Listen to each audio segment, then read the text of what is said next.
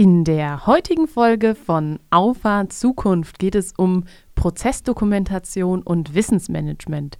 Hier sind Lara und Lena vom Team Enra, der serviceorientiertesten Plattform, wenn es um digitale und hybride Messen geht. Hallo zusammen. Ja, das ist doch mal ein sehr aktuelles Thema. Und ich hoffe ehrlich gesagt, unsere Zuhörer sind noch dran geblieben, weil Prozessdokumentation, ja. das klingt ja erstmal nicht so spannend. Nee, klingt langweilig und deswegen habe ich mir dann auch während der Aufnahme des Intros gedacht, wir, wir packen noch Wissensmanagement dran. Ah, okay, um es noch so ein bisschen zu verbessern, oder? Genau, richtig. Und ich weiß auch, warum du sofort diesen Einwand präsentierst, weil du bist ja auch jemand, der nicht gerne Prozesse dokumentiert. Absolut gar nicht. Ich äh, zwinge mich dazu, ja, weil ich den Nutzen erkenne ähm, aber das Dokumentieren an sich ist für mich eine Aufgabe, die nicht auf meiner ja, Lieblingsliste steht. Dann lass uns doch noch mal ein Stück eher anfangen. Und zwar, also begonnen hat das Thema eigentlich bei uns mit dem Aufbau des Content Marketings, weil wir das eben bei uns so strukturiert haben, dass wir ähm, mit Werkstudenten gemeinsam den Blog quasi aufbauen, pflegen und bei Werkstudenten ist es eben so, dass man ähm, nur eine begrenzte Zeit in der Woche an Arbeit verrichten darf. Und ähm, man muss dann eben das so organisieren, dass die Zeit so investiert wird, dass man den Contentplan erfüllt.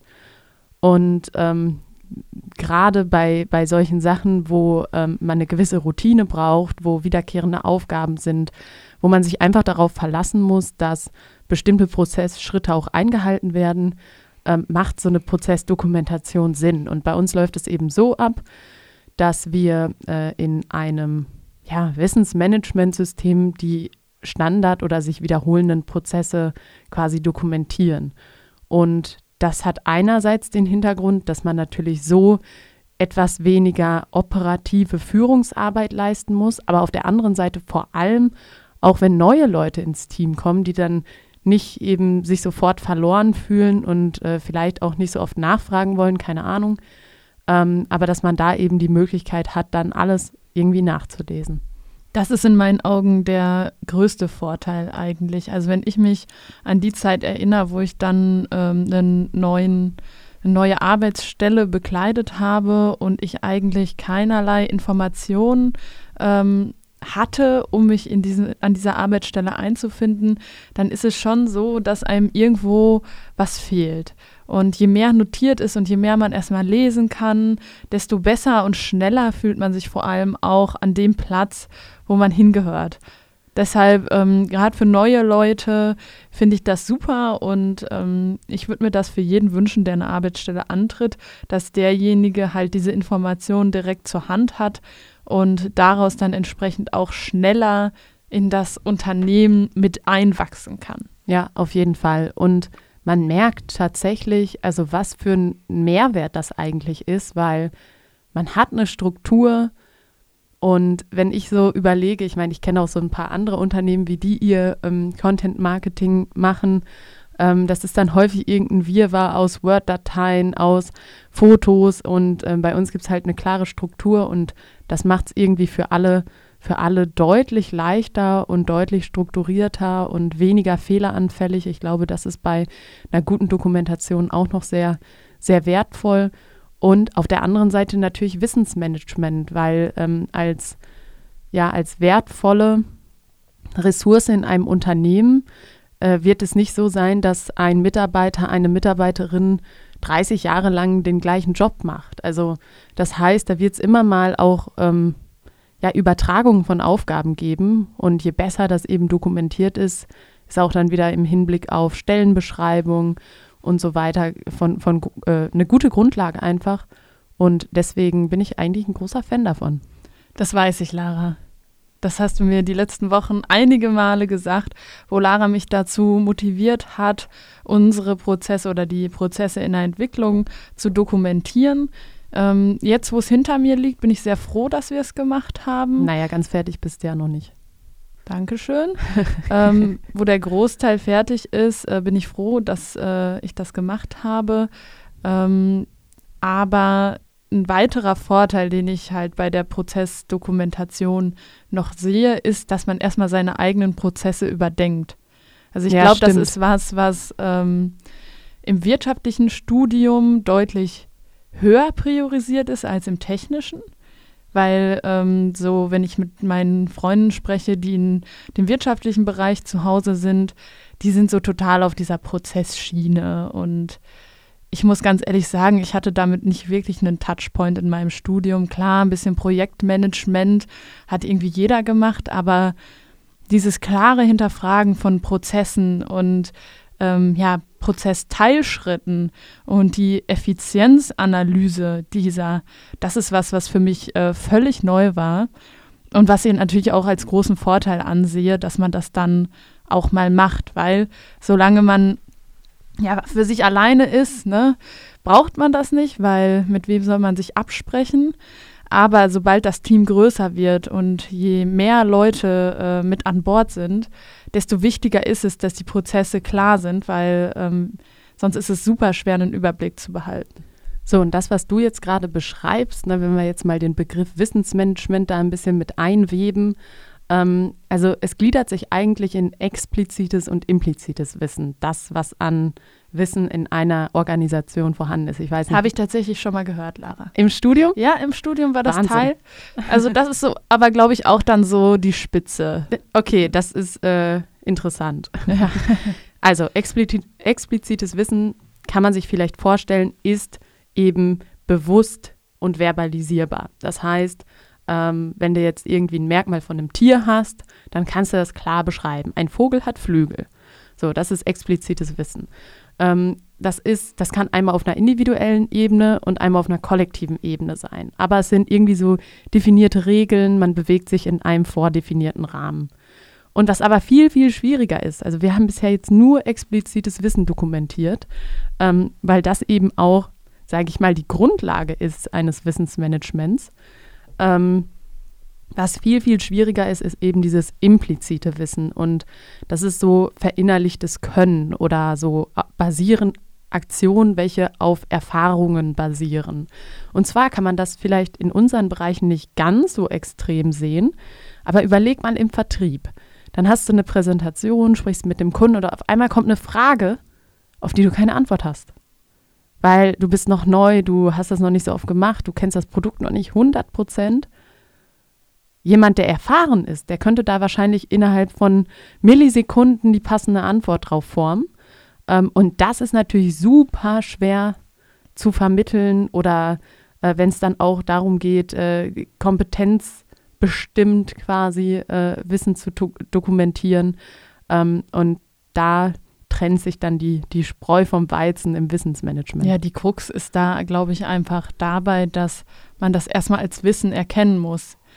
Ähm, das ist so ein bisschen einhergehend, finde ich, mit so Betriebsblindheit. ja stimmt. ähm, dass man bestimmte Sachen einfach gar nicht wahrnimmt, ähm, die man tagtäglich aber macht und die nirgendwo dokumentiert sind, weil sie so selbstverständlich sind, aber eigentlich weiß sie kein anderer. Und das gilt es für sich irgendwie ja, an die Oberfläche zu bringen und auch zu dokumentieren. Ja. Und da braucht es, denke ich, auch Methoden für Leute, die ähm, das nicht tagtäglich machen und nicht sich jeden Tag, äh, jede Stunde mit Prozessoptimierung und sonstigen beschäftigen. Aber ich finde eigentlich, da, darüber habe ich noch gar nicht so nachgedacht, wo du es jetzt ansprichst oder auch eben schon mal angesprochen hast. Das Hinterfragen von dem, was man tut. Weil ich habe zum Beispiel, ist jetzt vielleicht ein bisschen off-topic, aber ähm, ich habe ähm, die letzte Woche vermehrt damit angefangen, oder schon vor zwei Wochen, ähm, mal meine Zeit zu tracken, wie viel Zeit ich eigentlich für bestimmte Dinge aufwende. Ne? Klar, so produktbezogenes Zeit erfassen, das habe ich schon vorher gemacht, aber das lag eigentlich daran oder mich hat es dazu bewegt, das zu tun, weil ich manchmal abends im Bett lag und mir dachte, was hast du eigentlich heute gemacht? Und ich wusste irgendwie, ich war den ganzen Tag beschäftigt, aber ich wusste nicht mit was und was genau und was hat da so lange gedauert. Ähm, und das heißt, so dieses Bewusstsein für das, was man tut, an der einen oder anderen Stelle wirklich super hilfreich ist. Die Metaperspektive ist häufig ein guter Analyse, ja, ist ein guter Analysefaktor eigentlich, weil ähm, man quasi aus seinem gewohnten, aus seiner gewohnten Perspektive rausgeht und äh, das Ganze mal aus der Brille eines neutralen Außenstehenden äh, betrachtet. Da deckt man dann doch, glaube ich, viele Dinge auf, die einem so im Alltag gar nicht bewusst sind. Es gibt da tatsächlich einen Namen dafür.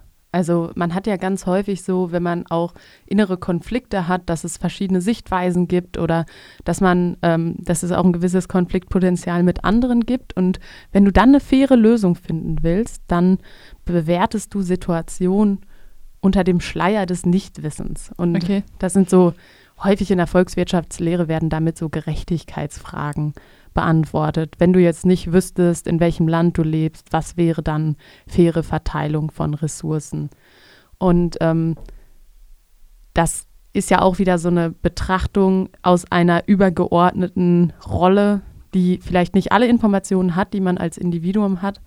Ähm, aber je mehr man da reflektiert, je mehr man da analysiert, ähm, desto ja, hilfreicher wird es eigentlich auch. Und ich habe ja mit dieser, mit dem Wissensmanagement im Content Marketing im Juni letzten Jahres angefangen und ähm, habe das jetzt dann vor Weihnachten nochmal aktualisiert und ein paar Schritte ergänzt, weil der, der Prozess dahinter doch etwas komplexer geworden ist durch die Erfahrung, durch die, die praktische Anwendung.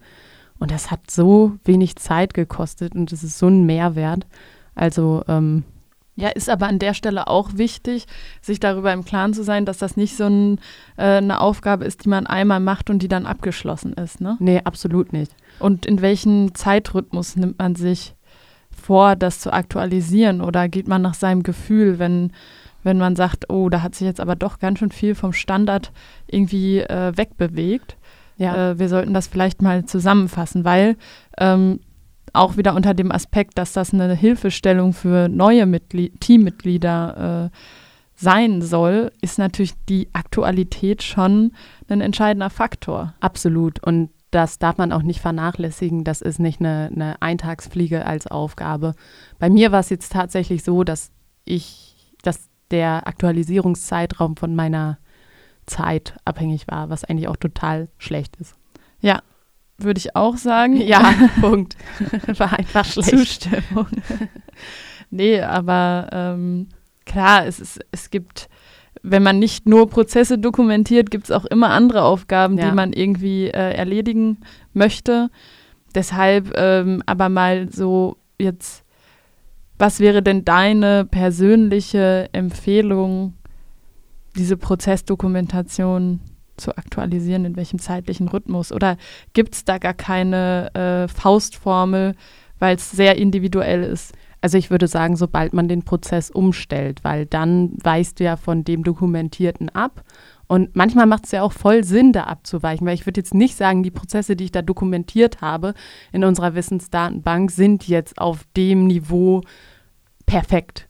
Sondern es gibt ja auch immer neue Hilfsmittel. Natürlich. Ne? Und es gibt neue Tools, es gibt neue ähm, Einflussfaktoren und so weiter. Also ich sage mal so, sobald sich was ändert, sollte man das da auch erfassen, weil wie ergeben sich denn Änderungen? Ja, manchmal schleichen sie sich ein, okay, das sind dann Sachen, die man, ich sag mal, in einem Rhythmus irgendwie aufdecken sollte für sich individuell. Ähm, aber häufig sind es ja bewusste Entscheidungen. Lass uns doch jetzt noch den Schritt da einschieben, um das zu machen. Und ähm, deswegen würde ich dann schon sagen, das sollte man dann in dem Fall, wenn es eine bewusste Prozessänderung ist, auch direkt dokumentieren.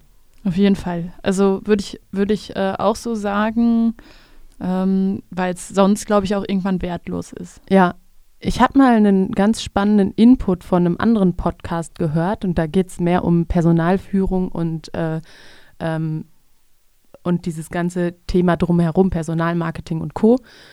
Und ähm, da ging es auch um das Thema Onboarding. Und Onboarding ist ja, sage ich mal, auch was, wo ein Wissensmanagement super hilft. Und ähm, der ist sogar so weit gegangen, dass er für sich eine Führungskraft-Wiki geschrieben hat. Mhm. Weil er war wohl so ein Mensch, der ähm, ähm, ständig mit neuen Ideen auf die Mitarbeiter zugerannt ist und die Mitarbeiter sich manchmal ein bisschen verloren gefühlt haben, sollen wir daran jetzt arbeiten oder was sollen wir jetzt machen? Und so quasi, was ist jetzt wichtig, ja, was soll genau. jetzt wirklich gemacht werden. Und dann hat er halt auf dem Blatt geschrieben, ich bin so ein Mensch, ich habe tausend Ideen, die ich auch mitteile, das heißt aber nicht, dass wir daran sofort arbeiten müssen. So. Und das ja, fand ich eigentlich irgendwie- total gut, ne? fand ich irgendwie charmant, weil jeder doch irgendwie seine Eigenarten hat. So äh, bei mir ist es zum Beispiel, wenn ich äh, total Zeitdruck habe und ich weiß, diese Aufgabe muss unbedingt fertig werden, dann habe ich gerade nicht so Lust, äh, vielleicht noch 30 andere Sachen zu reviewen, auch wenn ich das wahrscheinlich müsste. Mhm. Ähm, und aber wenn man das aufschreibt und erklärt, warum das gerade in dem Moment ist, dann ist es auch vielleicht äh, ja eine ne Objektivität, die da reinkommt. Also Ja. ich weiß, dass das gerade so rüberkommt, aber ich kann es dir in dem Moment nicht zeigen, weil ich mit tausend anderen Sachen konfrontiert bin. Ja. Und äh, das ist für mich zum Beispiel auch Wissensmanagement, Wissen über die Menschen. Ja, ja Und- klar, das ist auch was, was man eigentlich erst mit der Zeit aufbaut, ne? Total. Oder auch, wie kocht man einen Kaffee? Ja, Also in jedem Unternehmen, wo ich war, da stand ich erstmal vor der Kaffeemaschine. Das ist ja eigentlich nicht schwer, aber ja, Welches- wie viele Löffel, wo kommt, also welches Pulver, ja, dann welche Maschine vielleicht auch, weil Ja. es mehrere gibt. Ja, ja, also da gibt es schon viele, viele ähm, böhmische Dörfer, wenn man irgendwie Ja.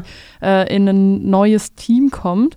Und je besser man geführt wird, desto, desto besser ist auch ähm, also das Gefühl, ne? auf jeden Fall. Und ich glaube, das ist doch ein schönes Schlusswort, oder? Kann man so sagen, ja. Ja, in diesem Sinne würde ich sagen, äh, teilt uns gerne eure Erfahrungen mit Wissensmanagement mit. Ähm, wir sind da auch selbst noch in einem, in einem extremen Lernprozess, sind gerade erst angefangen. Das heißt, wenn du noch Tipps hast, sprich uns gerne an. Alles, was du dafür brauchst, findest du auf enra.app. Und ich wünsche dir eine schöne Woche. Ciao. Bis dann, ciao.